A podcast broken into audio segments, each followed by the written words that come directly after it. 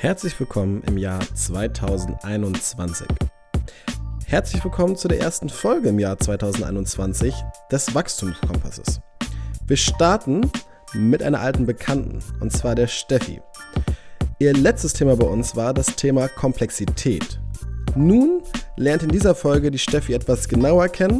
Das heißt A, ihren sportlichen Background, wie sie zum Sport gefunden hat und wie Steffi und ich uns überhaupt kennengelernt haben. Außerdem geht es um ein wichtiges Thema, was uns alle betrifft. Es hat mit Steffis persönlicher Vergangenheit zu tun, beziehungsweise der Vergangenheit ihrer Familie. Es geht um das Verantwortungsthema und das Verhalten in Gruppen. Und ist etwas, was uns alle betrifft und gerade brandaktuell ist. Viel Spaß beim Zuhören. Herzlich willkommen hier zu der zweiten Folge ähm, mit mir, Cedric, und dem Ule und der Steffi ähm, beim Wachstumskompass. Äh, wir haben schon mal ein bisschen ja, miteinander gequatscht. Äh, wir haben aber gemerkt, wie wir es jetzt schon öfters gemerkt haben, wenn wir zu dritt sind, dass wir auch noch immer ganz gut eine zweite Folge füllen können mit gutem Inhalt. Und das werden wir uns heute jetzt vornehmen und hoffentlich auch erfüllen. Ähm, deswegen, Steffi kennt ihr jetzt ja schon. Wenn nicht, dann hört euch nochmal die erste Folge an. Und ansonsten äh, stellen wir trotzdem nochmal Steffi die Frage: Steffi, wer bist du überhaupt? Ich bin eine, eine Frau. Ich bin Dortmunderin, Wahlmünsteranerin. Ich bin Buchautorin. Ich bin Hundemutter, Katzenmutter. Ähm, ich bin Läuferin. Ich bin Crossfitterin. Ich bin Audi-Fahrerin. Ich bin Rotweintrinkerin. Ich bin Ehefrau. Ich bin Rednerin. Ich bin Beraterin. Ich, wie, wie lange soll ich noch weitermachen? Das ist ja jetzt eine gute Frage, die mir gerade auch aufgepasst ähm, Du bist Podcast mit Teilnehmerin? Ja, und ähm, wenn ich das so weitertreibe oder wenn man das für sich so weitertreibt, wer bin ich eigentlich? Also eine Identitätsuntersuchung macht, dann kommt da meistens ja eine ziemlich lange Liste bei Liste. raus. Ja. Was eben auch was ist, was mich im Moment ähm, beschäftigt, weil es geht mh, mm, an vielen Stellen im Moment um sowas wie Identität. Mhm. Und das treibt mich gerade um, weil wir ja oft ähm, uns so als eine integrierte Persönlichkeit selber betrachten oder wahrnehmen. Und letztendlich sind wir ja aber durch und durch soziale Wesen und unsere Identität entsteht ganz wesentlich aus den Gruppen, zu denen wir gehören. Mhm. Ja. Und das ist jetzt gerade für dich im Allgemeinen jetzt, was so 2020 passiert ist oder allgemein, was du so für dich wahrnimmst? Also jetzt gerade hm, bezogen auf das, was irgendwie alle so ein bisschen aus der Bahn wirft.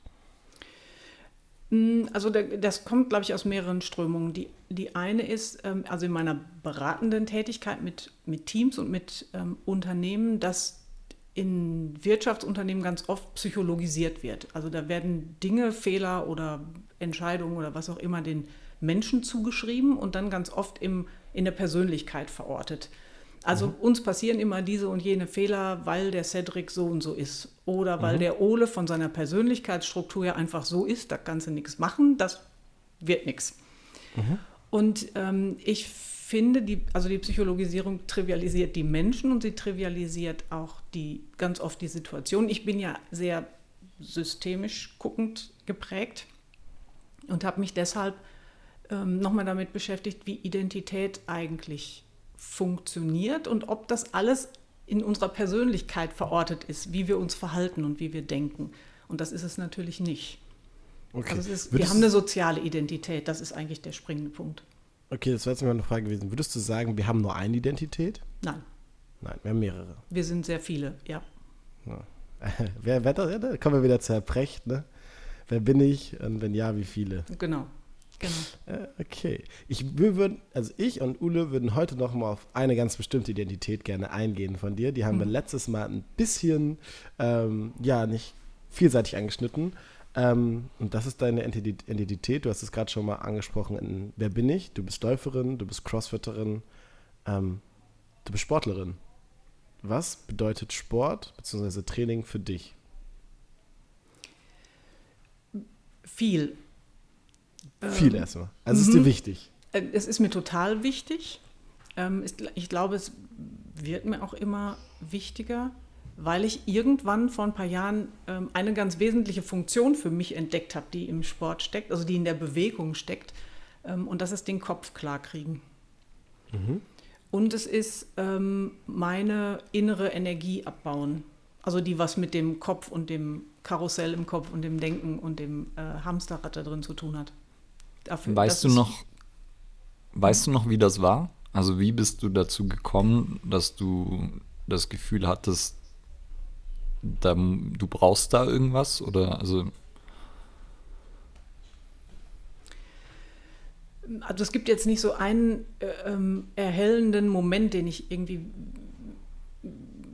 nochmal beschreiben könnte. Ähm, aber es hat, also es war irgendwann eine Erkenntnis, eine schleichende Erkenntnis, dass das Laufen ähm, nicht nur dazu dient, Kalorien zu verbrennen, ähm, sondern dass das Laufen dazu dient, meinen Kopf zu sortieren. Und zwar ohne, dass ich das mit Anstrengung mache. Also das, ohne, dass ich das denkend tun würde, sondern das ist, das hat was Meditatives, wo ich alle Gedanken loslasse und so vor mich hin schnaufe und äh, mein Unterbewusstsein in der Zeit das Sortieren übernimmt und irgendwann klopft und sagt, bin fertig. Okay. Das heißt, hörst du Musik oder so beim Laufen? Nicht mehr. Das habe okay. ich früher viele Jahre getan und irgendwann habe ich gemerkt, dass dann genau das Nichtdenken nicht funktioniert. Also dann bin ich immer noch im Außen beschäftigt und ähm, das irgendwie Fragen klären oder Probleme lösen oder manchmal, keine Ahnung, wenn ich, wenn ich schreibe zum Beispiel, suche ich eine Formulierung oder ich suche einen Buchtitel oder ich suche irgendwas und finde es nicht, solange ich drauf rumdenke. Ähm, und dann gehe ich mich bewegen. Also im besten Fall gehe ich joggen und höre auf, aktiv drüber nachzudenken. Und ähm, das funktioniert für mich eben nur, wenn ich, ähm, wenn ich still bin. Also ohne okay. Musik im Ohr. Ja. Und Laufen hast du aber schon immer irgendwie gemacht oder? Nee, überhaupt nicht. Also ich habe auch den Großteil meines Lebens gedacht, ich kann alles, aber bestimmt nicht laufen. Also ich glaube immer noch schnell laufen kann ich nicht. Ähm, das ist faktisch, glaube ich, auch so. Ähm, ich habe irgendwann, äh, keine Ahnung, vor fast 20 Jahren angefangen zu joggen, weil ich Gewicht verlieren wollte. Das war, ähm, war der Grund. Und weil mein Mann, der aus der Leichtathletik kommt, gesagt hat, ja komm, ich bringe dir das Laufen bei. Und dann bin ich mit so 200 Meter Runden angefangen und fand das alles super anstrengend und super ätzend und total frustrierend, weil ich so schlapp war und nichts konnte und das alles nicht ging. Aber ich bin ein sehr konsequenter Mensch und wenn ich beschlossen habe, ich will jetzt laufen, dann ähm, laufe ich.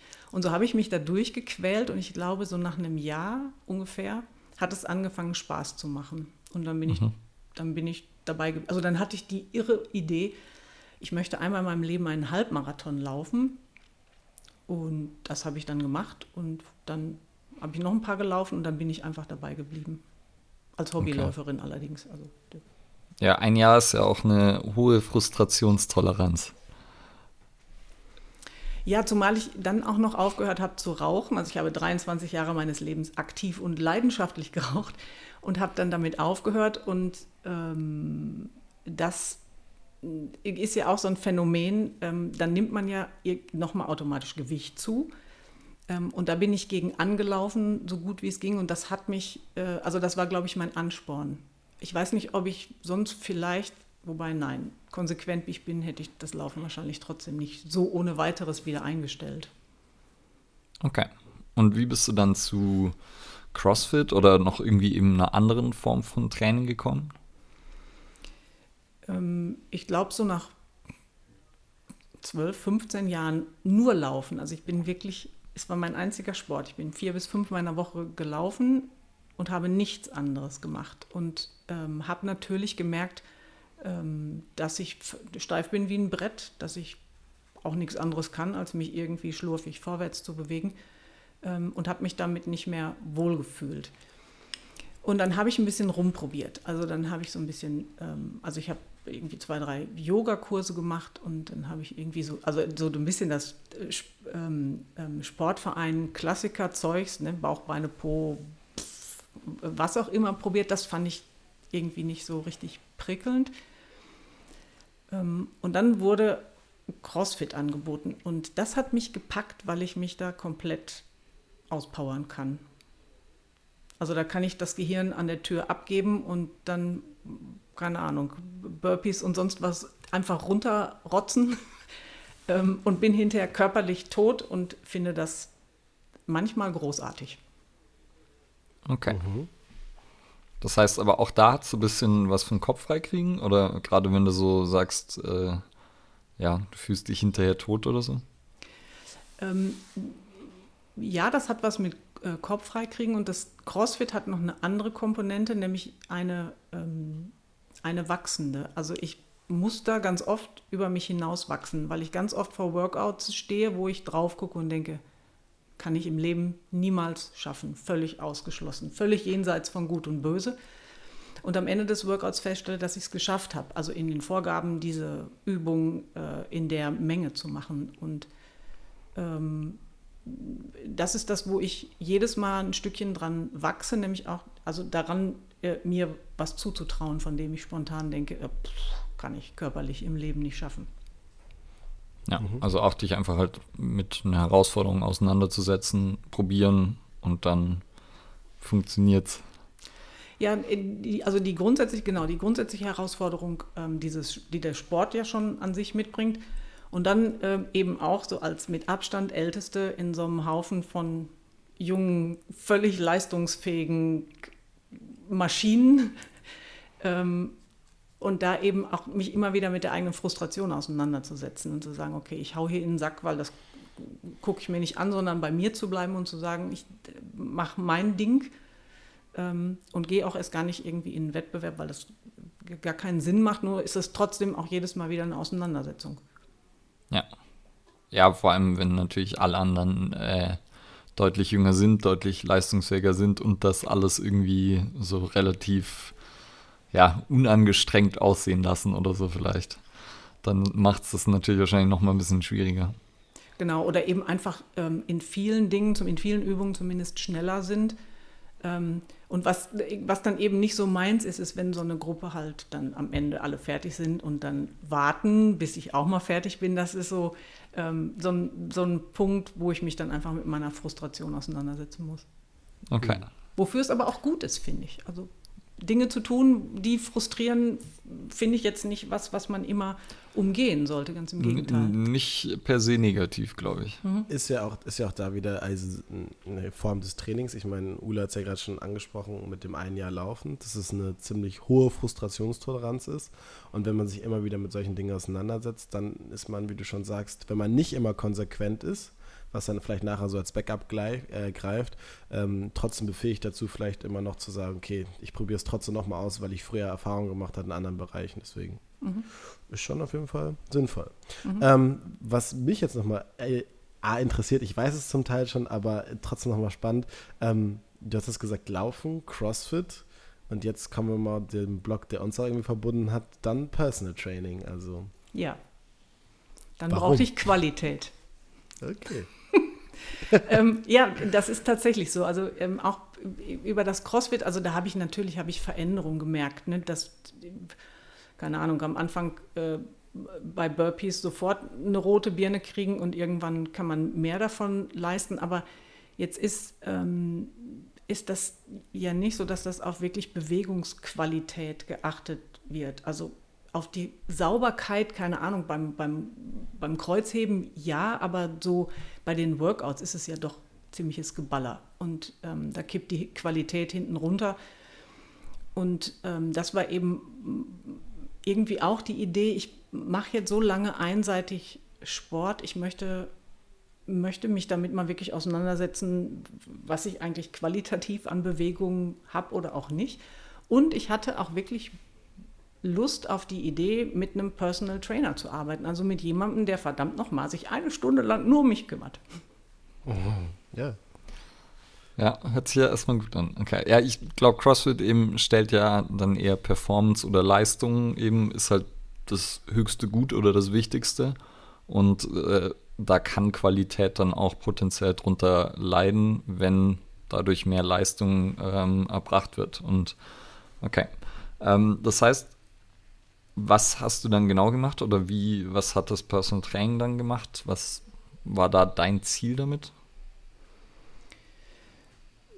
Also ich, ich weiß gar nicht mehr, was wirklich mein, also was, was das ganz konkrete Ziel war in, in dem Moment. Ich glaube, das war schon so ein diffuses, ich möchte, ich weiß, Cedric, du nennst es ja ganz oft irgendwie Bewegungsqualität erhöhen. Ich glaube, ich hätte es so nicht formuliert, aber das war es am Ende des Tages. Ähm, und ich hatte schon auch so ein bisschen die Idee, ein paar der, der, der CrossFit-Dinge, eben sowas wie, wie Kreuzheben und so zu verbessern oder sauberer machen zu können. Also solche Dinge zu trainieren und die auf Qualität äh, statt auf Quantität zu äh, trainieren. Und ich habe in, äh, also ich habe in Münster einfach gegoogelt, was gibt es für Personal Trainer und ähm, äh, bin bei Five Home hängen geblieben. Das war mir einfach über, ich habe über Webseiten recherchiert, mir hat hier erstmal nicht äh, am sympathischsten. Und ähm, dann kam noch dazu, dass mein Mann und ich gesagt haben, wir machen das zusammen. Mhm. Ähm, ja, dann sind wir dahin und dann haben wir gesagt, das probieren wir.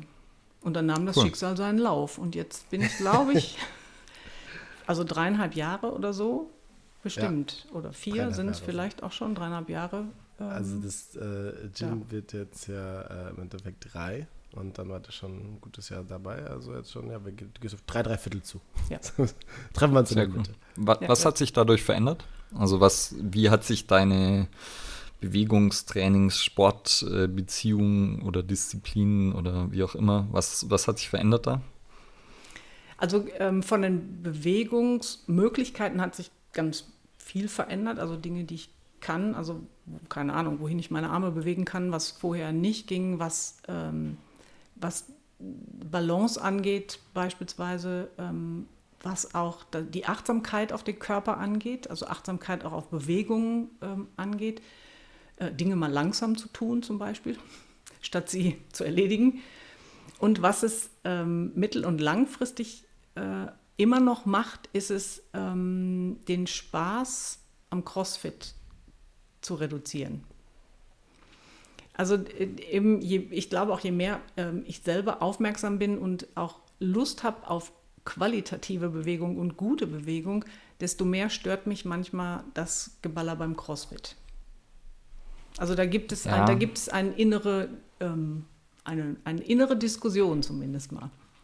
Also ich muss da immer ein bisschen vorsichtig sein, weil ich äh, war, ich habe wenig Berührungspunkte wirklich mit CrossFit, dass ich in CrossFit-Studios oder so war. Aber ähm, ich finde die Grundidee von CrossFit eigentlich super. Ich habe nur das Gefühl, dass eben oft dadurch, dass halt Leistung ähm, über ja, Bewegungsqualität gestellt wird, oder zumindest von vielen, also ist auch, man muss sagen, da gibt es extreme Unterschiede zwischen verschiedenen CrossFit-Gyms, Trainern, wie auch immer. Ähm, und ja, dann Teile eben der Workouts sind auch wunderbar, aber ich glaube halt einfach, viele sind nicht für jeden geeignet und dann eben, wenn halt die Qualität leidet, dann wird es halt irgendwo auch, ja, vielleicht mit der, weiß nicht, was du dann sagst, wo, wo es dann für dich halt nicht mehr so viel Spaß macht vielleicht oder und ich sehe es halt, wenn dann Leute zu mir kommen, die dann irgendwie verletzt sind, weil sie einfach versucht haben vom Bürostuhl ähm, ja, vom Bürostuhl sozusagen in die, in die Leistungsklasse, in die Champions League äh, reinzuspringen und das dann meistens auch ein bisschen schwierig wird, weil der Einstieg einfach zu krass ist. Mhm. Und äh, ja, aber vielleicht, das heißt, beschreib's mal noch mal kurz, vielleicht aus deiner Sicht.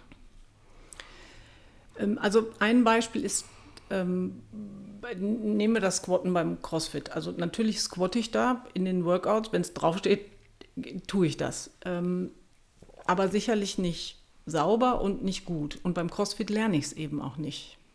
Also ich lerne die Bewegung ähm, beim, beim Personal Training, weil da völlig anders, also auf die, also auch auf die natürlicheren Bewegungsformen geachtet wird. Also ich, ich, ich überspitze es mal. Beim CrossFit heißt nur Hauptsache, du kommst mit dem Hintern weit genug runter und irgendwie wieder rauf. Und dann ja. kannst du vielleicht noch mal kurz darauf achten, dass die Knie nicht vollständig kollabieren. So, und beim Personal Training ähm, ist es ja so, dass ich, also da lerne ich das Squatten ja auch nicht in einer Stunde oder in zwei Stunden, sondern das ist ein kontinuierliches dran arbeiten. Dafür brauche ich auch ab und zu eine hohe Frustrationstoleranz, ähm, weil ich es dann eben nicht nach einer Stunde endlich vernünftig kann, sondern ähm, der Körper das, was er dafür braucht, eben über die Zeit erstmal ähm, lernen muss. Ähm, und das ist, der, das ist der wesentliche Unterschied. Und je länger ich das Personal Training gemacht habe, desto mehr war mir das eben auch wichtig. Also ja. es nicht nur irgendwie hinzukriegen, sondern ähm, es gut und vernünftig hinzukriegen. Und ich merke einen ganz klaren Unterschied, wenn, ähm, wenn ich beim CrossFit war, ähm, dann ist, bin, ist mein Körper manchmal so überpaced, dass ich nachts nicht gut schlafe. Also ich bin zwar ausgepowert und mein Kopf ist vollständig entleert, ähm, aber ich habe so das Gefühl, dass mein Körper eigentlich total aufgekratzt ist, weil er völlig überpaced ist. Und das habe ich beim äh, Personal Training nie. Da bin ich, ähm, also ich nenne das ganz gern so, da bin ich immer total friedlich, wenn ich vom Training komme. Okay. Ja. ja. Cedric lacht äh, bei friedlich, aber gut. Ähm, wolltest du was fragen, Cedric? Sonst hätte ich nee, nee, mach, mach, mach das. Okay, mach. Ähm, und was heißt das jetzt so? Hast du jetzt irgendwelche sportlichen Ziele? Hast du irgendwas, wo du dich hin entwickeln möchtest? Irgendwas, was du vielleicht noch ausprobieren möchtest oder so? Ich möchte, also ich bin ja den ein oder anderen Strong Viking Hindernislauf gelaufen ähm, und ich möchte mm, die 13er Strecke, die hat so um die knapp 40 Hindernisse. Äh, die möchte ich gerne eines Tages laufen, ohne ein einziges Hindernis auszulassen. Das äh, erklär's mal kurz, weil ich jetzt Strong Viking nicht kenne. Das ist sowas ähnlich wie Spartan Race Tough oder wie auch immer. Also irgendwas genau. mit Kraxeln, mit. Okay. Ja. Mit Tau rauf und äh, okay. irgendwo her balancieren und an Ringen lang düsen. Also ich hatte ja schon mal das, äh, wie soll man sagen, ich durfte schon mal mit Steffi einen Strong Viking laufen und für mich war es so, dass ich ich finde die am interessantesten von diesen Hindernisläufen. Also ich war noch nie, jetzt muss ich sagen, beim Spartan Race, da kann ich es mir auch noch vorstellen, aber diese Geschichte, die darum erzählt wird, mit diesem Wikinger-Gedanken. Also man, man ist auf dem Weg nach Valhalla und man stellt sich halt diesen Hindernis und die haben alle immer witzige Namen und äh, irgendwann rennst du auch mal mit so einem, mit einem, mit einem Holzschild und einem Hammer oder einem Schwert durch den Wald irgendwie die ganze Zeit. Das hat immer einen witzigen sportlichen Charakter ähm, und ja, also hat, hat wirklich Spaß gemacht. Das ist äh, eine Menge, Menge Witz dabei, schon. Ich glaube, nicht umsonst gibt es einfach ähm, ja, hunderte verschiedene Varianten. Und ähm, also von Hindernisläufen mit eben dann Spartan, Viking, wie auch immer. Und äh, ja, weil es irgendwie eine Faszination ist und ja packendes und irgendwas, was wir schon immer vielleicht machen. So ein bisschen so einen Wettbewerbscharakter, aber so, dass trotzdem jeder irgendwie mitmachen kann. Ja, es ist auch, auch wieder ein bisschen outgesourced halt, ne? Also das, was früher vielleicht mal irgendwie Alltag oder Gang und Gäbe war, jetzt nicht unbedingt Wikinger da sein, aber so irgendwo drüber klettern, was man eher so jetzt den Kindern zuschreibt, äh, kennt ja jetzt niemand mehr, der jetzt irgendwie seinen Bürojob hat und irgendwie nur mal so ein bisschen sich bewegt. Ist ja auch einfach cool, abenteuerlich. Was ich persönlich an den Strong Vikings, und ich glaube, dass das bei den anderen Läufen ein bisschen anders ist, ähm, schön finde, ist, dass die, außer die, äh, die, die Profiklasse, aber die laufen zu ganz anderen Zeiten, dass das kein Wettkampf ist. Es mhm. gibt äh, keine, es wird keine Zeit genommen, es gibt keine, keine, keine Sieger und keine Verlierer am Ende. Und ähm, so eine der der, der Wahlsprüche, auf die man sich einschwört, bevor man über die erste Wand gehen muss, ist eben auch No Viking is left behind. Und ähm, das ist wirklich so, dass die Atmosphäre dieser Kämpfe, äh, dieser Läufe, dass jeder jedem hilft, ob fremd oder nicht, ob aus der ja. eigenen Gruppe oder aus einer fremden, ähm, völlig egal. Und das finde ich sehr entspannt. Ja, das hört sich gut an. Ja.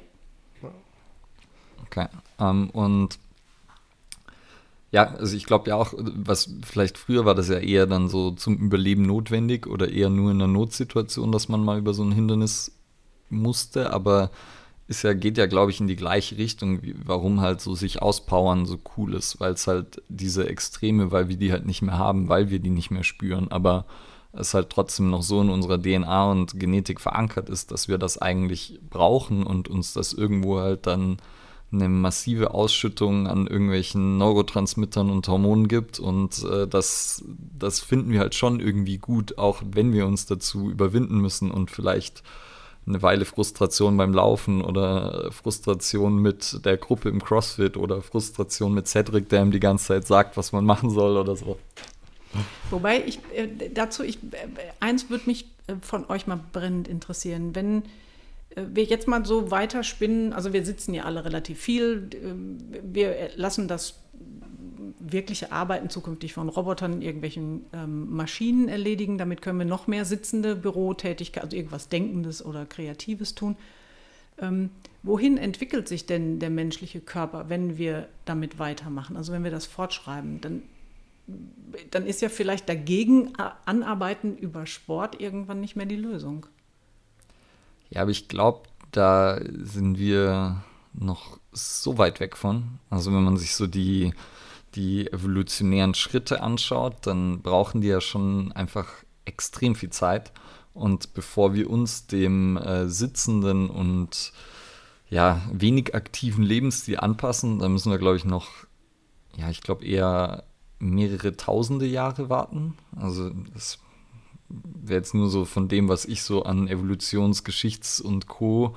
Äh, Büchern, Stories und so ähm, gelesen habe, wäre es so die Vermutung, dass das einfach, also dass wir es, selbst wenn wir unsere Lebensspanne noch sehr stark ausweiten, dass wir das niemals mitkriegen werden. Und das sozusagen in unserem System einfach so viel auf Bewegung ausgelegt ist. Also Sprechen ist ja Bewegung und ähm, so viele Dinge sind ja eigentlich über Bewegung gesteuert und äh, verknüpft und eben auch kognitive Dinge, also auch wenn man dann sitzen kann und kreativ sein kann und sich dann eben anschaut, dass eben sehr, sehr viele Leute dann, äh, die auch kreativ waren, dann irgendwie trotzdem halt versucht haben, sich zu bewegen, weil sie dann eben, wie du zum Beispiel gemerkt haben, ja, wenn ich laufen gehe, dann, dann kommen mir auf einmal Dinge, vielleicht ein Buchtitel oder so, was ich eben sonst, wenn ich da sitze, dann ist einfach irgendwann Ende und dann kann halt Bewegung da dazu führen, dass man einfach Dinge aus einer anderen Sicht oder eine andere Sichtweise bekommt oder einfach nur Dinge anders verknüpft oder wie auch immer, wie es passiert, wissen wir ja noch nicht mal richtig. Mhm. Ich frage mich das deshalb, weil zum Beispiel, ähm, es wird ja gerne genommen als, als Beispiel, ähm, seit es Smartphones gibt ähm, oder eigentlich seit es Handys gibt, ähm, ja über etwas mehr als eine Generation sich die Daumenbewegungsfähigkeit wirklich verändert hat. Das heißt, so ein Körper kann sich ja locker an solche Dinge anpassen. Also könnte er sich doch auch locker an noch weniger Bewegung anpassen. Also Daumenbewegung wäre in dem Fall, glaube ich, einfach Training. Das heißt, das wäre, wenn ich es häufiger mache, dann kann ich es besser. Und es gäbe sehr viele Dinge, die wir natürlich besser könnten, wenn wir sie mehr machen. Aber andersrum gesagt, und wir sind ja auch, wir sind unglaublich anpassungsfähig und auch, ähm, es ist ja, deshalb können auch manche Leute, können ihr ganzes Leben lang CrossFit machen und da vielleicht mit einer Qualität, die jetzt nicht so optimal ist. Und der Körper hält aber extrem viel aus. Nicht bei jedem, also so, da gibt es sehr große individuelle Unterschiede zwischen Personen. Aber ja, also so, da, wir sind ja unglaublich resilient und widerstandsfähig und anpassungsfähig. Und ähm, meistens ist das ja was sehr Positives. Aber eben, was man dann halt auch sieht, dass halt viele Dinge einfach verkümmern, wenn Bewegung nicht mehr da ist. Also gerade bei, bei älteren Leuten sieht man es dann, dass halt sobald dann die Bewegung wegfällt oder eingeschränkt wird durch irgendwelche Unfälle oder ähm, Verletzungen oder Krankheiten, ähm, gehen häufig dann die kognitiven Fähigkeiten fast Hand in Hand damit bergab. Also dann ist es dann wie so eine Teufelsspirale oft. Ich glaube, man, man darf da zu unterscheiden zwischen im Endeffekt der Evolution des Menschen in dem Sinn, dass halt ein neugeborenes Baby irgendwie auf die Welt kommt und Fähigkeiten verloren hat, die wir jetzt irgendwie noch hatten und dieser dem ja Tatbestand, was Ule gerade erklärt hat, des Trainings. Also was wir bestimmt in Zukunft mehr erleben werden, sind vielleicht ähm, eventuell Verletzungen, die jetzt noch ein bisschen weniger sind, aber zum Beispiel irgendwie ja, Bereich Bänderrisse. Also bandhafter Apparat braucht irgendwie Zug, um gestärkt zu werden.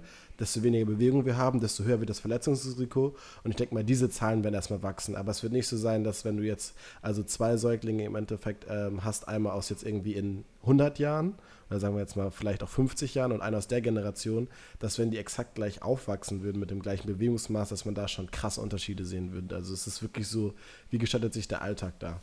Und da werden wir auf jeden Fall noch mehr erleben. Und ich glaube, das, was mhm. Ula angesprochen hat, ist halt einfach das Wichtigste, was in erster Linie passieren wird, was wir auch jetzt schon merken, ist das, was am, ja, am beeinflussbarsten ist, ist halt der kognitive Bereich. Also wir dann sagen würden, okay, da merkt man erstmal, was so geht mit sozialer Interaktion, daraufhin Depression und halt, das wird als erstes, glaube ich, so ein bisschen, ähm, ja, sich nochmal deutlich mehr verändern. Ja, und soweit ich weiß, ist jetzt auch sowas wie Demenz ähm, schon beeinflussbar über, auch über Muskelerhalt und Muskelarbeit, Training. Mit einer der, also wo man jetzt sagt, das, was man weiß, eine der besten Varianten, um sich vor Demenz zu schützen, sich zu bewegen und mhm. sich eben einen aktiven Lebensstil zu haben. Und ähm, ja, also so, man weiß immer noch nicht genau wie und also es gibt Haufen Theorien, Vermutungen. Ich glaube, wir haben eh das äh, Spark, ähm, haben wir schon mal erwähnt, oder? Ja, haben wir schon mal erwähnt, ja. Von, sag mal, genau, John, John Ratey. So. Ähm, also ganz gutes Buch, das sich so mit Bewegung und äh, kognitiver Funktion und Neurologie auseinandersetzt. Und das eben auch in die Richtung äh, des, äh, also in Richtung Demenz untersucht, wie Bewegung sich damit ähm, oder wie Bewegung damit korrigiert, in dem Fall dann ja. Mhm. Und ganz viel auch mit Kindern und bewegte Schule und sowas. Ja, und für mich ist es eben auch ein Punkt. Ähm, ich habe auch nicht vor, mit der Bewegung irgendwann wieder aufzuhören. Also ganz im Gegenteil. Ich kann es mir auch nicht vorstellen. Also ich kann mir nicht Couch Potato da sein, kann ich mir für mich zumindest nicht vorstellen. Mhm. Wie war das denn, du hast jetzt, Ula hat es gerade schon mal erwähnt, für dich damals in deiner Kindheit mit Bewegung?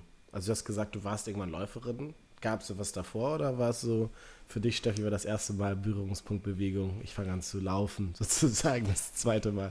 Ähm, also ich äh, bin ja also in Dortmund, in dem südlichsten Vorort, der schon echt eher so ein bisschen ländliches, also mit viel Wald und Feld aufgewachsen. Wir waren immer draußen. Also wir waren sicherlich noch so die Kinder, die äh, Baumhäuser gebaut haben und alle so Klettergerüste im Garten hatten und irgendwelche Tourengeräte. Und ähm, ähm, ich, also ich war ziemlich körperlich aktiv, ohne dass das ein expliziter Sport gewesen wäre. Also ich ähm, bin ein paar Jahre, also als Kind ein paar Jahre geschwommen. Ähm, das hatte aber eher auch es verknüpft mit traumatischen Erlebnissen, deswegen bin ich da auch nicht ähm, beigeblieben. Ähm, und ich bin mit acht Jahren, habe ich mit Reiten angefangen und das war eigentlich mein Hauptsport. Das war auch sehr lange. Und ähm, dann habe ich irgendwann bin ich mal ins Fitnessstudio gegangen.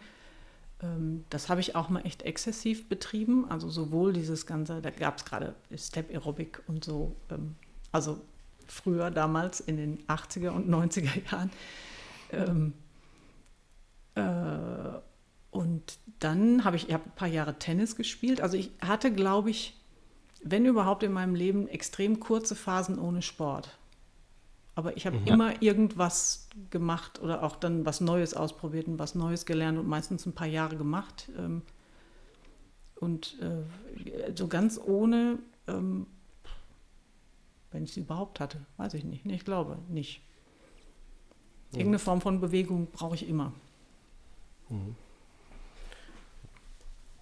Hast, hast du was? Schieß los. Okay, nee, ich war jetzt gerade einfach nur bei, bei diesem Thema, dass man das ja irgendwie dass es ja oft passiert, dass man am Anfang super viel irgendwie ausprobiert und auch irgendwie äh, Sachen macht, was glaube ich einfach zu der Entwicklung von Kindern dazugehört. Ähm, und sich danach halt irgendwann, wenn man jetzt nicht gerade am Anfang in so einem Leistungsgedanken war, sich auf eine Sache einpendelt, die halt einfach, wie wir manchmal sagen, gut praktikabel für jemanden ist.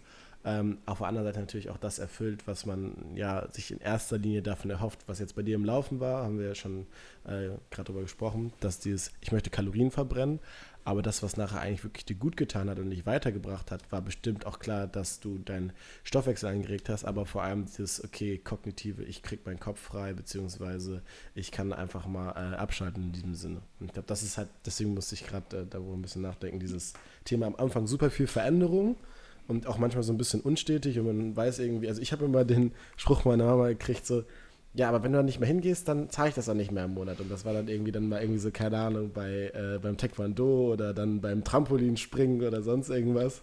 Und man wusste, ja, aber in zwei Monaten habe ich halt irgendwie wieder was Neues und äh, probiere das auch nochmal aus. Ja, und ich glaube, da war ich komplett anders. Also der, ich habe so, als Kind so gut wie nichts an Sportarten in dem Sinne ausprobiert. Also ich hatte auch keine ähm, keine Modelle dafür, weil meine Eltern keine, also mein Vater war Golfer immer mit Leib und Seele, das war aber auch alles. Ähm, das war aber nie meins, das war auch ziemlich schnell klar und ähm, ich hatte in dem Sinne keine Vorbilder für mach mal Sport, probier was aus, geh mal gucken, was du kannst. Ich, hab, ich bin relativ, glaube ich, ähm, früh ähm, dem Glaubenssatz verfallen, dass ich eigentlich sportlich nichts kann. Mhm. Und das fördert nicht unbedingt das Ausprobieren, sondern genau ja. das Gegenteil. Jetzt ist mir gerade noch ein interessantes Thema eingefallen. Ähm, da können wir auf jeden Fall auch nochmal eine Folge zu machen, Ule.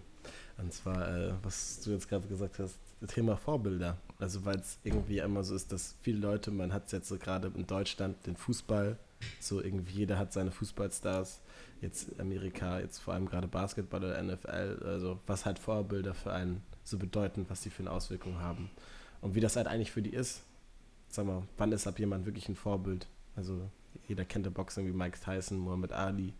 Ähm, Dazu könnte ich so. euch eine tolle ähm, Intervention verraten, wenn ihr mögt, die ich durchaus in Einzelcoachings mal mit, ähm, mit Menschen gemacht habe oder mache.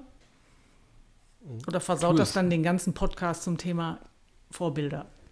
Nee, nee, mach mal. Also, ähm, was könnt ihr für euch ja auch mal machen? Ähm, in der Tat mal zu reflektieren, was ist denn für mich, also wer ist ein Vorbild für mich?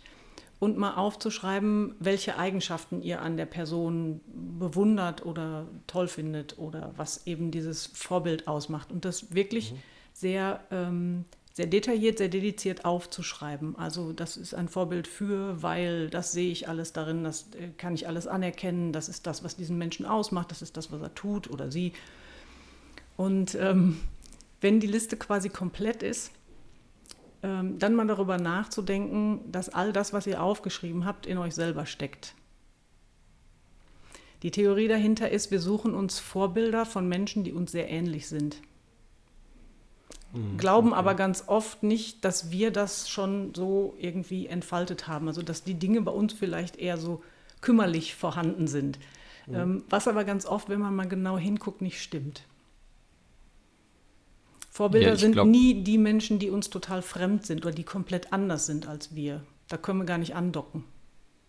Das ist ja wahrscheinlich wie so oft, dass wir halt in dem Wissen, dass wir konsumieren oder so, dass wir irgendwo auch oft Bestätigung suchen, einfach nur.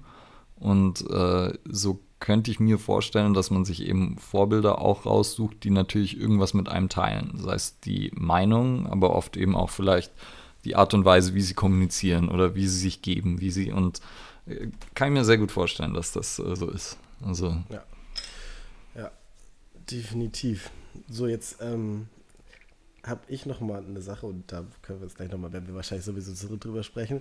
Aber ähm, weil ich ein bisschen mehr Vorwissen habe als Ule und ich das super spannend finde und ich und Steffi da auch schon mal kurz drüber gesprochen haben, ähm, ist so das Thema, klar, es gibt Vorbilder und es gibt Leute, die einen irgendwie beeinflussen. Manchmal auf einem ganzen Spektrum von positiv bis negativ, manchmal auch irgendwas dazwischen.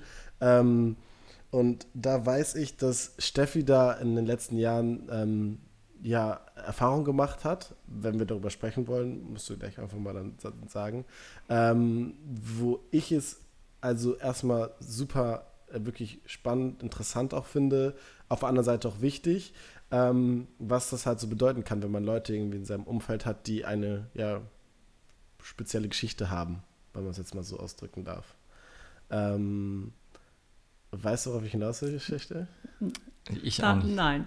Äh, okay, gut. Im Endeffekt ähm, spiele ich äh, darauf an, ähm, auf den Ordner.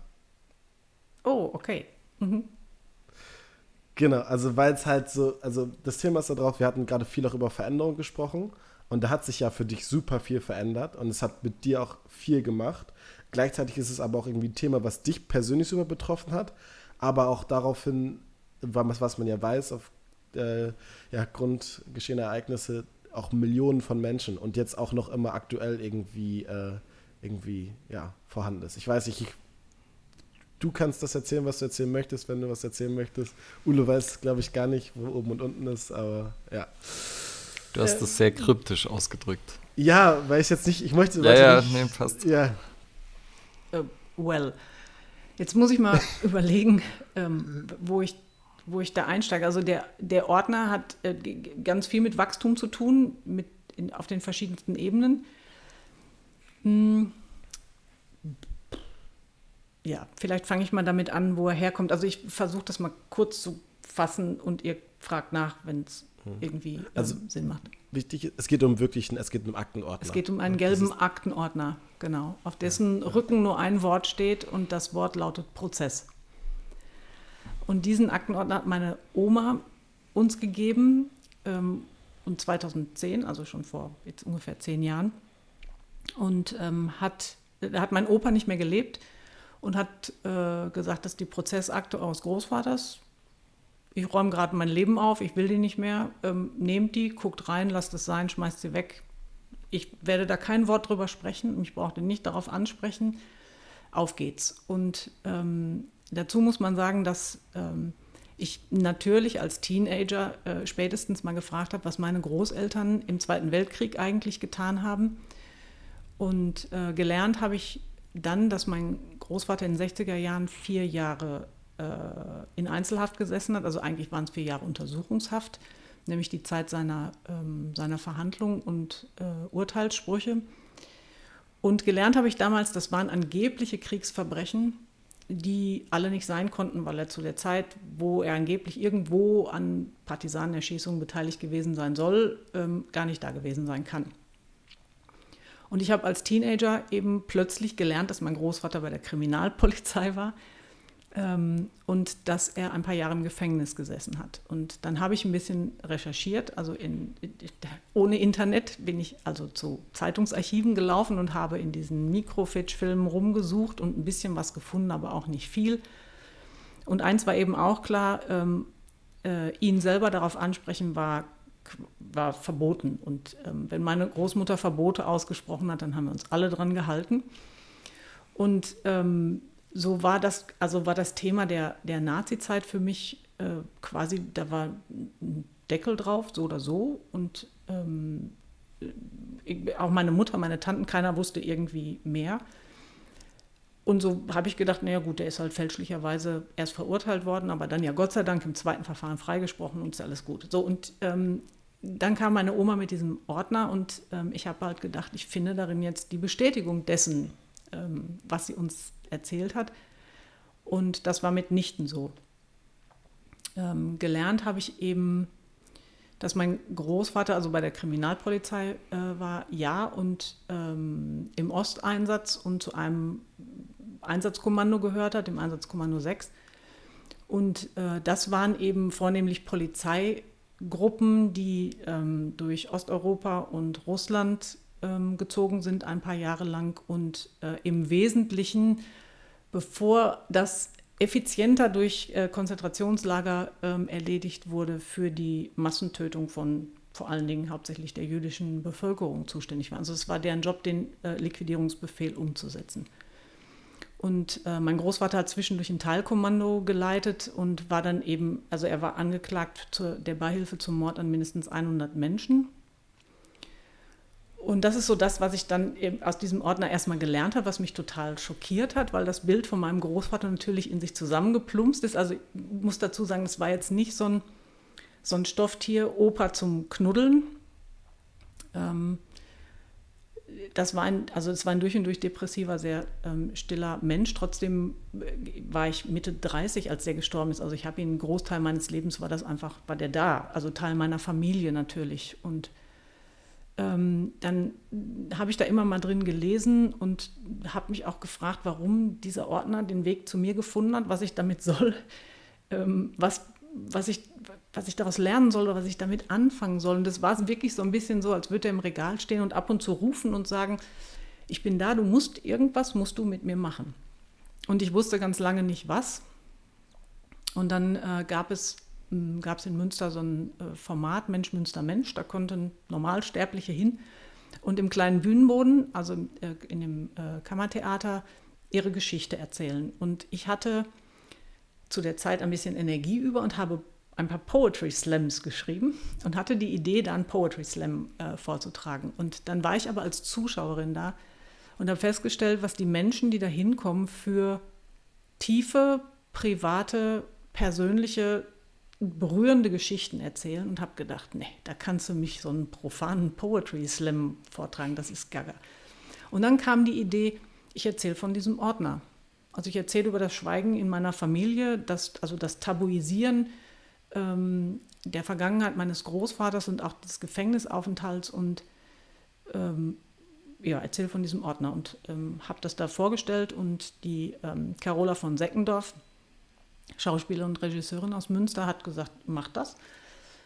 Ja, und dann nahm das Schicksal so richtig seinen Lauf. Dann habe ich erst gedacht, ich, also ich gehe dann Abend hin, ich erzähle von dem Ordner. Und das war so ein bisschen wie fast immer, wenn man über die Nazi-Zeit spricht, diese be be betroffene Stille im Raum, ähm, wo irgendwie keiner weiß, wie man da jetzt wieder rauskommt und auf was Fröhliches zu sprechen kommt. Aber ich habe dann gedacht, gut, jetzt habe ich da einmal irgendwie drüber gesprochen. Ich habe das Tabu meiner Familie gebrochen, weil klar war natürlich, kein Mensch will, dass das jemals ausgesprochen wird, ähm, öffentlich. Ähm, also wer hat gerne Täter in seiner Familie? Ähm, eigentlich wollten wir doch alle nur die Omas und Opas, die Juden gerettet haben, natürlich, ich auch.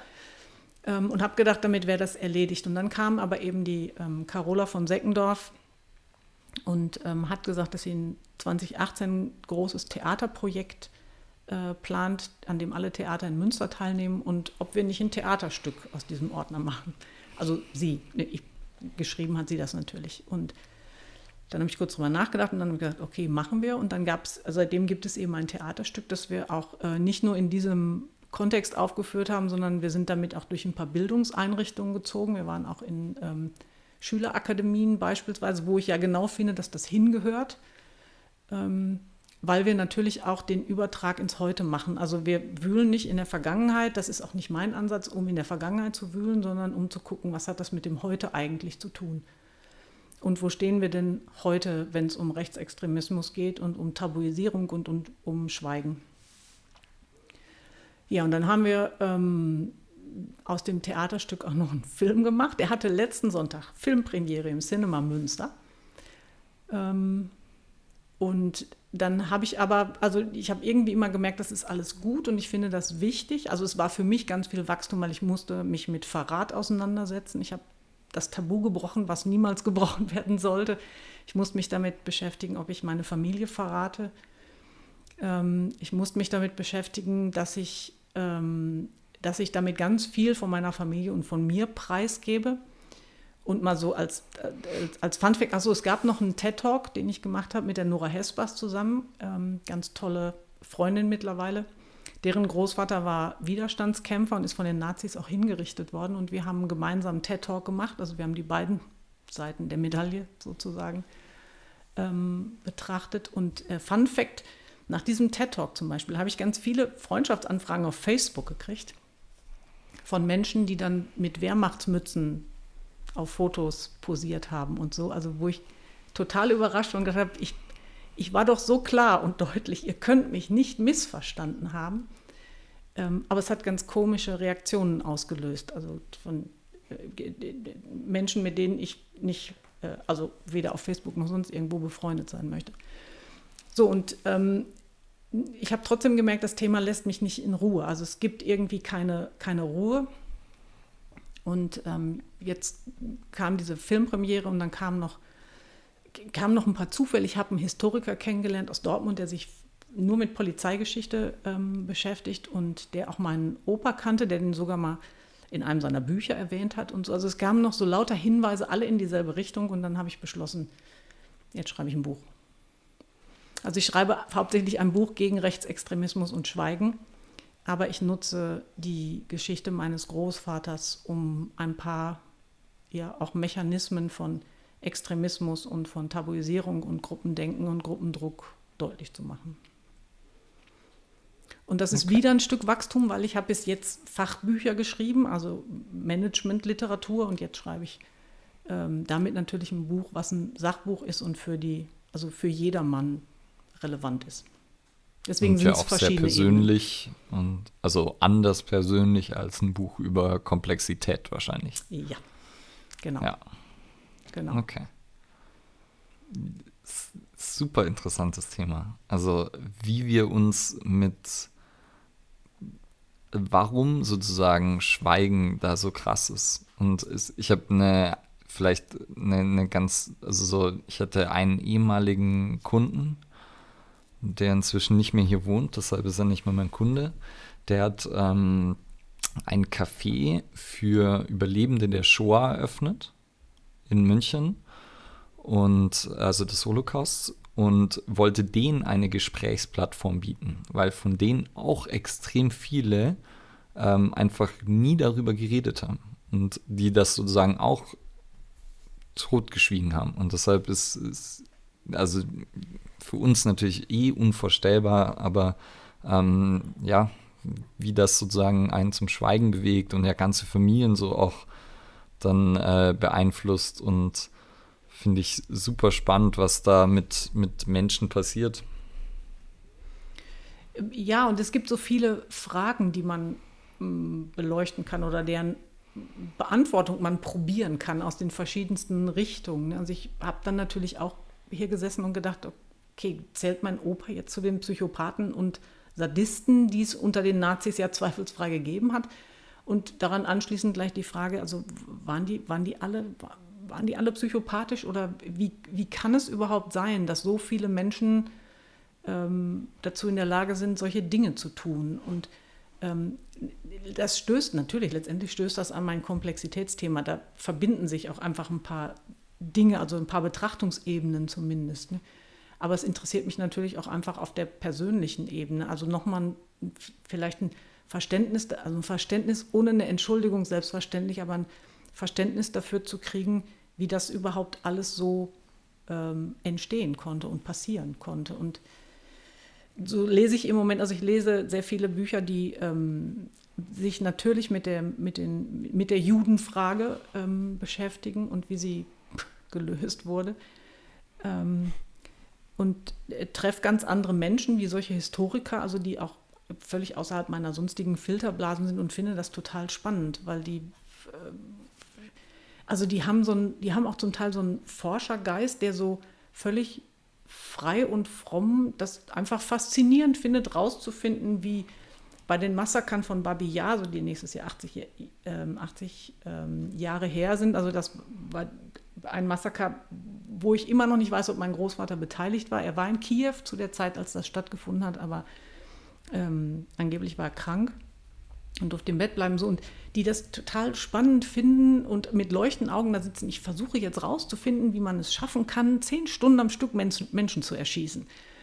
Wo ich im ersten Moment zurückzucke und denke, darf man da irgendwie, also darf man da mit so einer kindlichen Forscherspannung rein? Und ich glaube, man, man darf das. Ähm, ähm, also wo ich auch merke, ich muss mich auch mit ganz vielen natürlich moralischen Aspekten beschäftigen und auch, ähm, das sind immer wieder auch Grenzen von Tabuisierung. Ne? Also darf ich da auch mit irgendeiner, mit irgendeiner Spannung das rauszufinden hingucken oder muss das alles auch, also wie schwer muss das immer alles sein? Und so, da ringe ich auch immer mal wieder äh, drum. Nicht, ich lerne dann zum Teil Sachen, wo ich, und wenn ich irgendwie was, was lerne, was mich gerade irgendwie fasziniert oder wo ich was ich irgendwie lustig, spannend, was auch immer finde, dann habe ich ein sehr großes Mitteilungsbedürfnis üblicherweise und erzähle das meiner Umwelt und stelle dann eben fest, dass das ganz viel sofort Betroffenheit produziert, ähm, von der ich mittlerweile glaube, dass die als einzige Reaktion auch nicht hilft. Also ich habe zum Beispiel gerade eben gelernt, dass die Nazis, ihr, ihr kennt ihr das Buchstabieralphabet, nehme ich mal an, die Buchstabiertafel. Buchstabier. A wie Anton, mhm. N wie Nordpol. Mhm. Die Nazis haben aus diesem Buchstabieralphabet alle hebräischen Namen entfernt. Das hieß nämlich nicht Nordpol, sondern Nathan. Und das hieß auch nie äh, Zeppelin, sondern Zacharias. Und die Nazis haben es, ähm, wie gesagt, haben alle hebräischen Namen raus entfernt und es äh, arisiert oder wie immer die das ähm, genannt hätten. Also so, so Dinge, wo was heute in unserem Sprachgebrauch letztendlich den Antisemitismus, wenn man so will, auch aufrechterhält, ohne dass wir das irgendwie auf dem Schirm hätten. Und das finde ich ja. total spannend, also auch gerade was Sprache angeht. Ja, ich glaube, da gibt es extrem viel, wovon wir eben nichts wissen. Also zum Beispiel, das war für mich auch neu, habe ich noch nie gehört. Ja. Wir hatten da ja nochmal einmal auch privat drüber gesprochen, also zum Beispiel den, den, das Wortgebrauch äh, des Untermenschen. Ja. Ne, dass das jetzt auch äh, ja, manchmal so salopp verwendet wird, obwohl es halt eine deutliche Degradierung gegenüber der Juden war, weil es halt keine Menschen sind, sondern Untermenschen. Und trotzdem findet man häufiger zum Beispiel auch noch als vielleicht bei Leuten, die sagen, das Klassiker, ich bin kein Nazi, aber ähm, diese Sachen. Aber ja, wie du schon gesagt hast, Steffi, ich glaube, das ist so, da kann man mit so vielen verschiedenen Leuchten drauf gucken. Ähm, was ich so als, als Kernsachen da rausziehe, ist halt A, zu, erstmal zu, ja, den ersten Punkt zu sagen, es gibt manche Sachen, ähm, da fliegt ja manchmal einfach super viel über, um die Ohren und man hat verschiedene Möglichkeiten damit umzugehen. Und das Beste ist halt, sich damit auseinanderzusetzen in seiner, seiner Art und Weise. Für dich war es jetzt gerade über diese kreative Art und Weise eventuell. Also erstmal zu sagen, okay, ich äh, trage das vor, dann das Theaterstück, dann der Film, jetzt das Buch. Ähm, und natürlich, also wenn man es auf dieses Thema vor allem bezieht, dass das immer in einer gewissen Art und Weise ähm, präsent sein sollte, aber nicht, dass es immer wie so ein Elefant im Raum stehen sollte, sondern dass man weiß, dass man sich damit irgendwie auseinandersetzen muss. Und ähm, ja. Ich, und ich glaube gleichzeitig, ähm, dass es, also wie gesagt, es geht ja nicht darum, die Vergangenheit immer ähm, wieder zu porträtieren um ihrer selbst willen. Das ist ja nicht der Punkt, sondern ich glaube zutiefst, ähm, dass es immer wichtiger wird, dass äh, immer mehr Leute den Mund aufmachen und ihren Standpunkt beziehen. Und das ist mein Vehikel, das zu tun. Mhm. Ähm, weil die, also die, die, die Rechten ähm, erstarken, das ist außer Zweifel. Und ähm, die Mechanismen, die damals bei den Nazis gegriffen haben, also wenn wir jetzt sowas wie, wie Gruppenzwang, ähm, Gruppendenken, Ideologie nehmen, die sind die sind ja immer noch da. Also das sind ja, da ist ja ganz viel total vergleichbar. Das war ja, natürlich war es damals, es war ein anderes äh, Gesellschaftssystem, ein anderes politisches System, es war Krieg, keine Frage. Ähm, und trotzdem gibt es gerade auf der Ebene der, der, der Organisationen und der, der Teams und der Vereinigung gibt es Mechanismen, die heute genauso wirken wie damals. Und ähm, ich glaube, dass, dass ganz viele Menschen diese Mechanismen nicht kennen. Ich glaube, vor allem ist dann auch immer, also für sich selber einfach mal zu Augen zu führen, was ja auch deine, deine jetzt nicht direkt persönliche Geschichte, aber da, womit du in Berührung gekommen bist, ist halt, wie stark diese Mechanismen sind, um diese Hemmschwellen auch irgendwann runterzusetzen. Also wo man irgendwie sagt, es geht über irgendwie vielleicht erst Gedankengut, dann Aussagen, bis irgendwann halt in kleinen Tätigkeiten oder Verhalten erstmal nur, was nachher dann umschlägt in Taten, bis dann nachher, wo es früher so waren, halt wirklich, ja, außer außergewöhnliche bzw. unvorstellbare Taten. Ja, und letztendlich, wir könnten jetzt zum Anfang ähm, unseres ähm, Gesprächs zurückkommen, ähm, die soziale Identität, weil ähm, das einen ganz, ganz starken Einfluss darauf hat, was wir denken, wie wir denken und auch was wir, ähm, was für uns für Handlungen möglich sind. Also das, was man zum Beispiel ähm, sehr intensiv untersucht hat, waren einige der Polizeibataillone, weil man da ganz viele äh, Briefe hatte, die nach Hause geschrieben haben, ganz viele Protokolle, ganz viele Tagebücher. Und deswegen konnte man bei den Polizeibataillonen, die zum Teil ja sechs Jahre durch Polen äh, gezogen sind, um Polen judenfrei ähm, zu machen, die also nicht nur ein Massaker veranstaltet haben, sondern am laufenden Band, ähm, die hat man eben sehr intensiv untersuchen können. Und natürlich hast du nicht hunderte, tausende Psychopathen auf einem Haufen, so viele gibt es davon nicht. Und du hast auch nicht ähm, Hunderte, Tausende, die alle dieser Nazi-Ideologie folgen. Ähm, aber du hast Menschen mit einer sozialen Identität. Die gehören zum Polizeibataillon 101. Und deren Aufgabe ist, ähm, genau das zu tun, was ihre Aufgabe ist. Und wenn du nicht mitmachst, dann ist es mindestens mal der Ausschluss aus diesem sozialen System. Also du wirst aus dem Rudel verstoßen. Ähm, also das ist das, was man auch untersucht hat, dass ähm, der Druck für die, die durften sich weigern. Also mal eben dazu gesagt, die, ähm, die, die, die Ausrottung der jüdischen Bevölkerung war äh, immer ein Geheimbefehl. Also der war nicht äh, irgendwie an die, an die Wehrmacht oder die üblichen Kriegsvorgänge äh, gekoppelt. Das war ein Geheimbefehl und der war auch nach Nazirecht Unrecht. Und das, damit zusammenhängt eben auch, dass sich jeder weigern konnte. Also du konntest sagen, ich erschieße ich erschieße keine Frauen und Kinder und auch keine unschuldigen Zivilisten, tue ich nicht. Ähm, dann kann es sein, du bist versetzt worden, ja, keine Ahnung, nach Wanne-Eickel, um da irgendeinen Dienst zu schieben. Das, was aber definitiv immer passiert ist, ist sowas wie Gruppendruck. Das heißt, du warst halt der Depp des Polizeibataillons, du warst das schwarze Schaf, du warst der, der keinen Urlaub mehr gekriegt hat, du warst der, der keine Zigarettenkontingente gekriegt hat, du warst der, den alle angepöbelt haben und gemobbt haben. Und äh, das ist ein Mechanismus zum Beispiel, wenn ich, ich also ich habe keinen Krieg erlebt, deswegen fehlt mir da natürlich ein Stück äh, Vorstellungserfahrung, aber ähm, wenn ich mir überlege, du bist hunderte, tausende Kilometer von zu Hause weg und dein Polizeibataillon ist deine Familie und die stößt dich aus, also aus ihrem Rudel. Da kommen Menschen äh, in Verlegenheit, äh, Dinge zu tun, äh, von, die, sie nicht wollen, die sie sich nie ausmalen konnten zu tun ähm, und tun sie aber, um eben ja, sozial nicht ge selber getötet zu werden in dem Sinne. Ähm, und dann müssen wir Menschen einfach eine unfassbare Gewöhnungs, ähm, Gewöhnungsmechanismus haben. Und wenn du ein paar Jahre äh, massakrierend durch die Lande ziehst, dann gewöhnst dich dran. Ja, und ähm, ich, ich, ich glaube, dass auch so Dinge wie die, eben diese, sowas wie die, der soziale Druck und so, dass dass das Mechanismen sind, also die, die wir auch irgendwie, wo wir auch mehr drüber sprechen sollten. Also dass man dafür auch ein, ein Bewusstsein kriegt oder eine, eine Aufmerksamkeit kriegt. Ich glaube, ich meine, das ist ja dann wie jetzt Bücher wie Die Welle oder so und so. Also so Dinge, dass einfach das Verständnis, wie weit das gehen kann. Und ich glaube auch, ich meine, dann sind ja, muss ja dann auch sagen, dass, glaube ich, die wie Juden damals gesehen wurden. Das war jetzt nicht so, also es waren ja in Gesamt, äh, glaube ich, Osteuropa immer irgendwie Pogromen ausgesetzt und gab es ja schon mehrere hundert Jahre, dass es einfach da eine, einen sehr starken Antisemitismus gab. Ähm, und dann natürlich, was du ja auch gesagt hast, dass es halt nicht so offiziell war. Das wurde ja auch noch selbst dann, als der Krieg verloren war, versucht zu vertuschen, dass äh, Juden proaktiv versucht wurden auszurotten.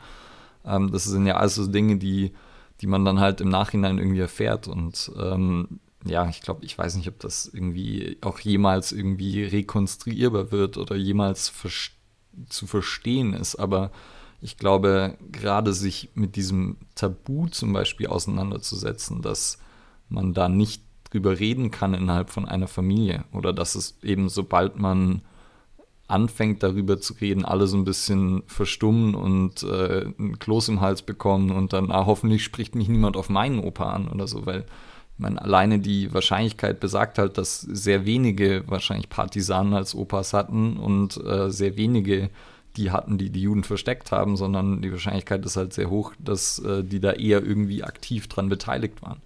Und äh, dementsprechend, und ich glaube, dass halt da viel damit zusammenhängt, dass viele Leute dann auch bedenken, was macht das mit meiner Identität, weil ich wollte vorher auch zu dem, äh, zu dem Anfang nochmal zurück und halt viele dann, glaube ich, diese Angst haben, dass, okay, bedeutet das jetzt, dass ich auch Rassist bin, wenn meine Oma, mein Opa, mein Uroma, Opa äh, Rassisten waren oder Nazis waren.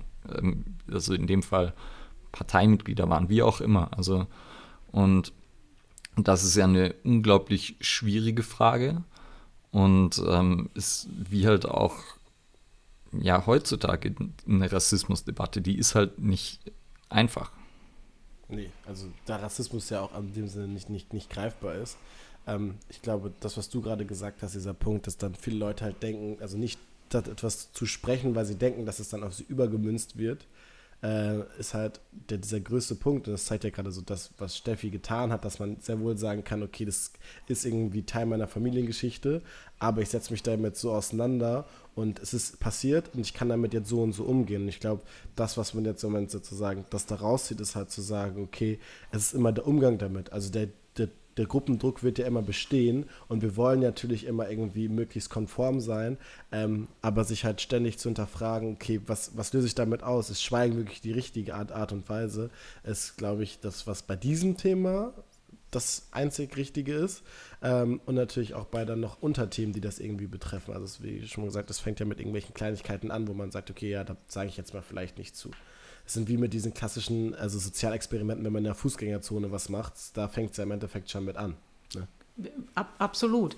Und ähm, ich habe natürlich auch äh, im Laufe der Zeit, die ich mich jetzt auch intensiv damit beschäftige, immer mal gefragt, was hat das mit mir, also wirklich mit mir als Person zu tun.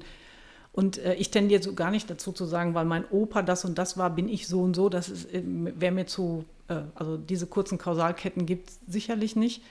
Ähm, gleichzeitig bin ich, glaube ich, mein ganzes Leben lang, ähm, äh, was Gruppen angeht, immer gerne der Maverick gewesen. Also manchmal gar nicht gerne, aber ähm, ich, ich war immer diejenige, die äh, Muster gefunden hat und angemeldet hat. Ne? Also guckt mal, wir machen immer alles so und ähm, ist das gut so? Und oder wenn irgendwie was unterm Teppich war und keiner wollte es ansprechen, ich habe es garantiert hervorgezogen und gesagt, guck mal, das ist das Gefussel unter unserem Teppich und da müssen wir jetzt mal drum streiten und da müssen wir jetzt mal hingucken. Und ich habe ähm, häufig genug den Preis dafür bezahlt, äh, mich eben nicht dazugehörig zu fühlen, mich außen vor zu fühlen, äh, mich auf Gruppen auch nicht wirklich gut oder leicht einlassen zu können. Und das zum Beispiel ist so ein Punkt, wo ich mich schon immer gefragt habe, was hat das mit meinem Familiensystem zu tun? Also nicht nur mit meinem Großvater, aber mit dem äh, Familiensystem, in dem ich groß geworden bin, wo ähm, alles weggeschwiegen wird, ähm, äh, wo, also wo Tabuisierung auch quasi immer fast greifbar im Raum steht. Also sie ist da, sie ist sichtbar und trotzdem müssen wir alle schweigen und keiner darf sagen. Und Konflikte haben wir nicht. Wenn es sowas gab, dann, also worin wir zum Beispiel Meister sind in meiner Familie, ist den Kontakt miteinander abzubrechen. Also mal der mit dem für ein paar Jahre, der mit dem für ein paar Jahre, der mit dem für immer, ähm, wechselseitig wiederum. Ähm, und so die Unfähigkeit, ähm, die Unfähigkeit, sich als Gruppe zu finden, also als Familie zu finden und auch Dinge auszutragen und anzusprechen und von mir aus wirklich auch mal in, in derben Streit zu gehen, aber dafür was zu klären, hat bei uns eben nie stattgefunden. Und ähm, systemisch betrachtet, wenn eben dieser Faktor komplett fehlt, dann gibt es irgendwann mal einen, der muss es dann machen. Definitiv. Also, ja. das wäre jetzt auch so, ich wollte gerade nachfragen nochmal, das heißt, du hast das so fast so ein bisschen als äh, Überschwungshandlung, so dass du das dann in anderen Bereichen versuchst, eben auch zum Beispiel diesen Konflikt dann, der auch nicht negativ sein muss, sondern der auch förderlich sein kann, den dann zum Beispiel ja auch zu starten oder so. Ja, also meine allerbeste Freundin, die ich äh, kenne, seit wir zwölf sind, glaube ich, die hat äh, irgendwann mal gesagt, als ähm, so, die sollte mich charakterisieren. Die hat gesagt, also vor allem als ich Steffi kennengelernt die hatte ein Schild auf der Stirn, mach die Tür zu, ich will durch.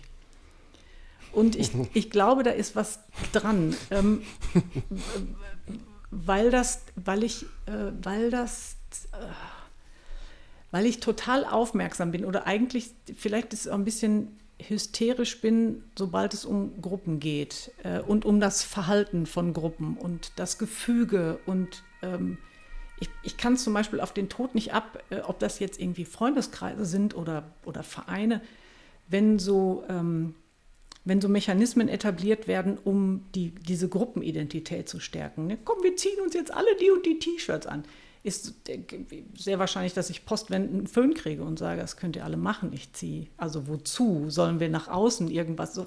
Also so Aspekte, wo ich ähm, mein, und zwar mein Leben lang, seit ich zurückdenken kann, immer ein Thema mit, mit Gruppen hatte. Also schon diejenige zu sein, die höllisch aufpasst, dass wir nicht in Gruppendenken verfallen, dass wir nicht im Gleichschritt marschieren, dass wir nicht ohne nachzudenken uns alle Hauptsache wohl miteinander fühlen und dafür alles andere ausblenden, ähm, was man mal miteinander besprechen muss. Mhm. Und ähm, ich glaube schon, das kann, also ich kann, ich, ich, ich kann es natürlich nicht belegen, will ich auch gar nicht, aber ich, eine Erklärungsmöglichkeit für mich ist eben, das ist, das, das ist der, der Kontrapart.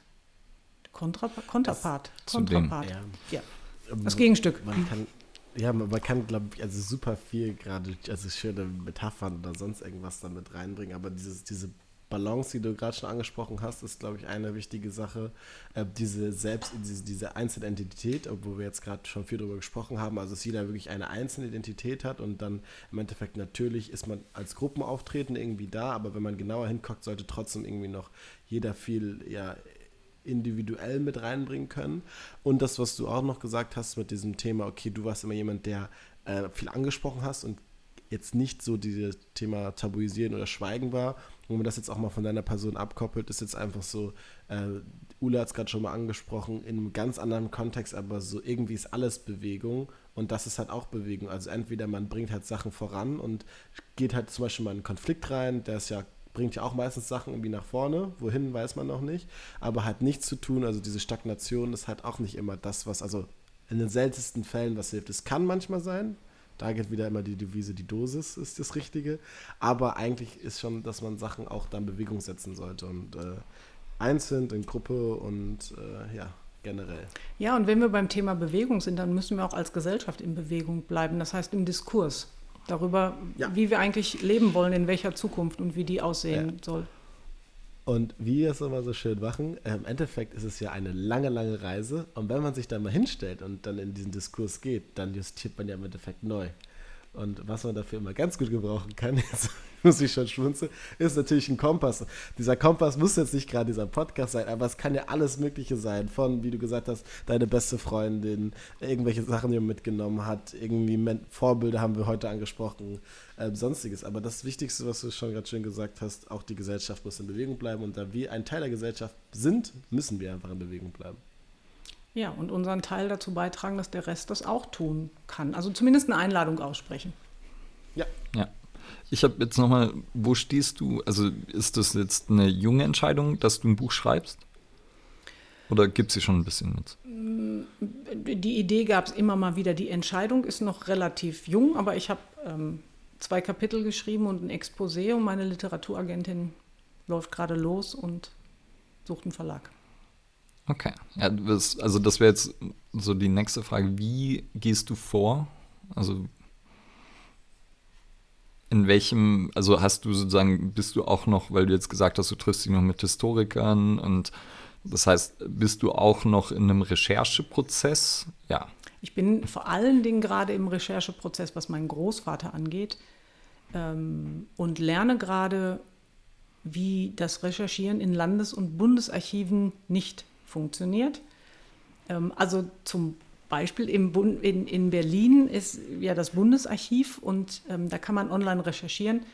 Ähm, und dann habe ich herausgefunden, da gibt es zwei Akten zu meinem Großvater. Also ich habe bis dato wirklich nur mit der Prozessakte gearbeitet, die sich natürlich auch auf Personalakten und so bezieht, die schon sehr umfangreich ist, aber trotzdem bin ich sicher, es gibt noch mehr und es gibt noch ganz viele Fragezeichen in diesem Prozessordner. Und im Bundesarchiv kann man dann einen Antrag stellen, um im Lesesaal zu recherchieren, weil diese Akten gibt es nicht alle elektronisch, da muss man hinfahren und ähm, die Akten einsehen. Und dann habe ich im September dahin geschrieben, ich würde gerne im Dezember diesen Jahres kommen und recherchieren. Dann haben die nach Wochen irgendwann geantwortet und gesagt, das ist schön. Wir haben einen Termin für Sie am 6. August 2021.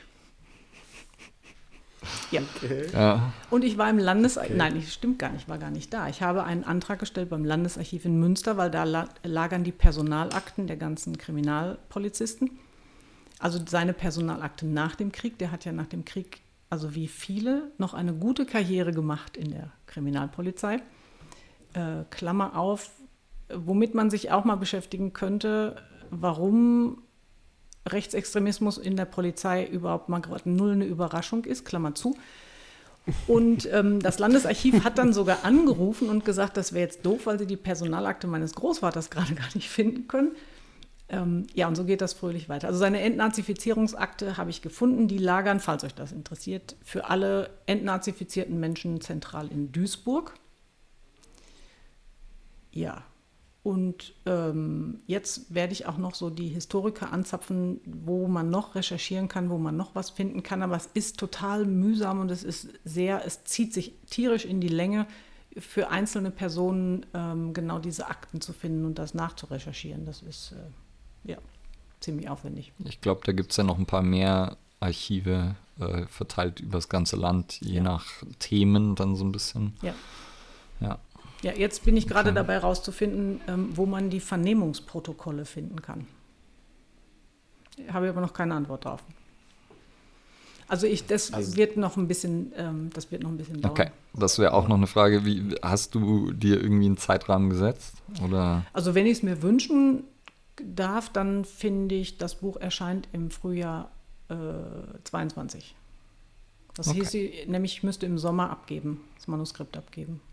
Das wäre okay. Ja. Okay. Ja. Das heißt, bis dahin steht noch parallel Recherche und Schreibarbeit dann vor dir. Ja. Okay. Ja. Ja, ähm, wie viele Bücher hast du schon geschrieben? Sieben. Okay, das heißt, der Schreibprozess und so, da weißt, da bist du schon ein bisschen irgendwie, du weißt, was funktioniert für dich und was nicht, oder? Ja, ich glaube, ist es jetzt, weil es so ein anderes Projekt ist, äh, halt wieder komplett anders? Es ist nicht komplett anders, aber es wird ja eine Mischung aus, ähm, also auch aus persönlichen Erinnerungen und Erfahrungen, also ein bisschen Familiengeschichte wird es ja schon. Und es ist ja aber ein Sachbuch, das heißt so Mechanismen, Gruppendenken, Geschichte, ähm, Nationalsozialismus wird es ja auch. Und ich merke auch jetzt bei den ersten zwei Kapiteln, ähm, dass wenn ich ähm, auf, de, auf den Teil komme, wo es so um, keine Ahnung, soziologische Erkenntnisse oder Studien geht, also so das, was von mir wieder ein bisschen weiter weg ist, dass ich so innerlich ein bisschen durchatme und denke, oh Gott sei Dank. Ich muss nicht nur persönlich schreiben, ähm, weil ich das, das bin ich nicht gewohnt. Ähm, und da stelle ich fest, dass ich da, da, also da lerne ich eben auch gerade, da wachse ich sicherlich ähm, auch gerade, dass ich immer überlege, was ist das richtige Maß und ist das jetzt, ist das zu persönlich, ist das, natürlich habe ich auch im Kopf ähm, das Buch lesen dann vielleicht Menschen, die mich aus dem, also aus meinem beruflichen, professionellen Kontext kennen, die lernen ja einiges über mich. Ähm, so und wie viel ist richtig und so, also das, da schwimme ich total. Aber das, das ist Maß okay. zu finden. Das, ja, ja, das wird sich finden, aber im Moment habe ich es noch nicht gefunden. Aber das darf auch so sein, das ist okay. Ist ja dann eh, glaube ich, der auch da ja der Prozess sicher mit dem Schreiben nicht vorbei, sondern dann geht das ja eine ganze Weile nochmal mal in den Schritten der Verfeinerung mit Lektorat und äh, wo man dann ja, wenn man dann die Meinung von außen bekommt äh, und dann hört vielleicht, ja, das ist äh, dann irgendwie zu viel persönlich äh, und da wird ein bisschen mehr gut tun oder so, das kann man ja selbst wahrscheinlich nicht einschätzen. Ähm, nee, äh, genau. Also ich, ich, ich lasse mir ja auch jetzt, ähm, ich habe das habe ich bei den Fachbüchern aber auch. Ich habe immer ein paar Menschen, die äh, nicht das ganze Buch, aber einzelne Kapitel gegenlesen und schon mal was rückmelden. Und ähm, das ist eine Rückmeldung, die brauche ich auch, um einfach nochmal über bestimmte Dinge nachzudenken. Ansonsten brate ich in meinem eigenen Saft. Das bringt nichts. Also das, das ist eine Rückmeldung vom Außen brauche ich immer. Ja. Auf jeden Fall, wenn es fertig ist, dann äh, laden wir dich nochmal ein, spätestens, wenn es fertig ist. Äh, weil das äh, wird natürlich dann auch interessant, da von deiner, ja, oder von deiner Auseinandersetzung äh, mit dir selbst und mit dem Thema äh, nochmal zu hören. Ja, gerne. Das werden wir machen. Ich bin gespannt, weil jetzt was so schön ist, sind ja so manche Sachen auf Band und wenn man es davor nochmal hört, kann man sich nochmal, also wir können uns aber nochmal so ein paar Stichpunkte machen und dann ist es einfach super spannend, wie Udo schon gerade sagt, was sich da verändert hat, wie sich deine Identität auch vielleicht verändert hat. Und ja, ansonsten, ich fand's, also wenn ich das jetzt so ein bisschen rund machen darf, es sei denn, jemand hat von euch jetzt gerade noch irgendwie was, was auf jeden Fall da gesagt werden darf. Also ich, äh, ich, ich habe jetzt gerade das Gefühl, das Thema, also das, das Thema der, der Ordner und das Buch dazu und Nationalsozialismus, das ist jetzt gerade so, das ist gut, fertig, Ende. Mhm. Und es ist eben nicht so, also ganz, wäre jetzt für mich nicht trivial, irgendwie auf ein anderes Thema umzuschwenken. Ach, guck mal, jetzt könnten wir doch noch Kochrezepte tauschen oder keine Ahnung was. Ja, ich weiß nicht, wie also es euch ich glaube, geht. man, man könnte da in sehr viele Richtungen natürlich noch wahrscheinlich ein paar Stunden sprechen. Ähm, ja, aber ich glaube, so haben wir es angekratzt, sind doch irgendwie ein bisschen in die Tiefe gegangen und ja. Es ist auch da äh, ein sehr, sehr, sehr besonderes Thema, ähm, was in seiner Komplexität äh, super viele Ansatzpunkte mitgebracht hat, wie du schon ganz am Anfang auch mal gesagt hast, dieses Thema soziale Identität und etc. Ähm, es ist wichtig, darüber zu sprechen, das haben wir auch schon gesagt. Es ist aber vor allem spannend jetzt zu wissen, dass es ein aktueller Prozess ist und dass diese Reise jetzt gerade für dich im Endeffekt ansteht und halt einfach auch zu wissen, dass wir uns ja sowieso noch mal wiedersehen und vielleicht, wie Udo schon gesagt hat, nicht, wenn das Buch fertig ist, vielleicht schon mal zwischendrin, weil wir noch mal andere Themen irgendwie haben, die wir mit dir besprechen möchten. Vielleicht hast du dann schon mal irgendwie eine kleine Kostprobe, wenn du sowas darfst und äh, ja, also ich sage schon mal für mich, ähm, mir hat es wie immer auch das zweite Mal sehr, sehr viel Spaß gemacht. Ich fand es auf jeden Fall ein angenehmes Gespräch. Die zweite Hälfte, jetzt mal was wirklich anderes einfach, ähm, was mir persönlich aber auch sehr, sehr wichtig ist und auch sehr, sehr wichtig war. Deswegen habe ich das doch mal angesprochen und dann deswegen schon mal danke für diesen persönlichen Einblick und ja, das, was du mit uns geteilt hast. Sehr gerne. Ich finde es auch beim zweiten Mal erschreckend bei euch. Also erschreckend in dem Sinne, ich gucke gerade mal auf die Zeit, die wir miteinander sprechen und denke, das kann nicht sein. Das Aber ging ziemlich flott, ne? Das geht extrem flott, ja. Ja, also danke für die Einladung. Ich komme gerne wieder. Das freut mich. Auch, äh, ja, auch von mir. Danke. Ja, Coolio. Dann ähm, würde ich jetzt mit diesem Coolio, ist mir gerade aufgefallen, diesen, diese Podcast-Folge beenden. Äh, wir sind bei einer Stunde 20 Minuten. Ähm, ich weiß, nicht, ich hoffe, ich weiß, dass es sehr interessante Themen waren und wir werden uns auf jeden Fall nochmal wiederhören. Ähm, Falls ihr irgendwelche Fragen habt, äh, schreibt uns. Wenn wir sie nicht beantworten können, werden wir die an Steffi weiterleiten und sie wird die auch nochmal dann gerne beant beantworten. Und ansonsten äh, bleibt wie immer. Äh, liked, shared ähm, und verbreitet das Ganze hier. Diese Folge vielleicht noch umso wichtiger in der aktuellen Zeit. Und ja, erzählt euren Freunden, Familien, Verwandten und auch den Haustieren davon. In diesem Sinne, bis zur nächsten Folge und wir hören uns. Ciao. Adios.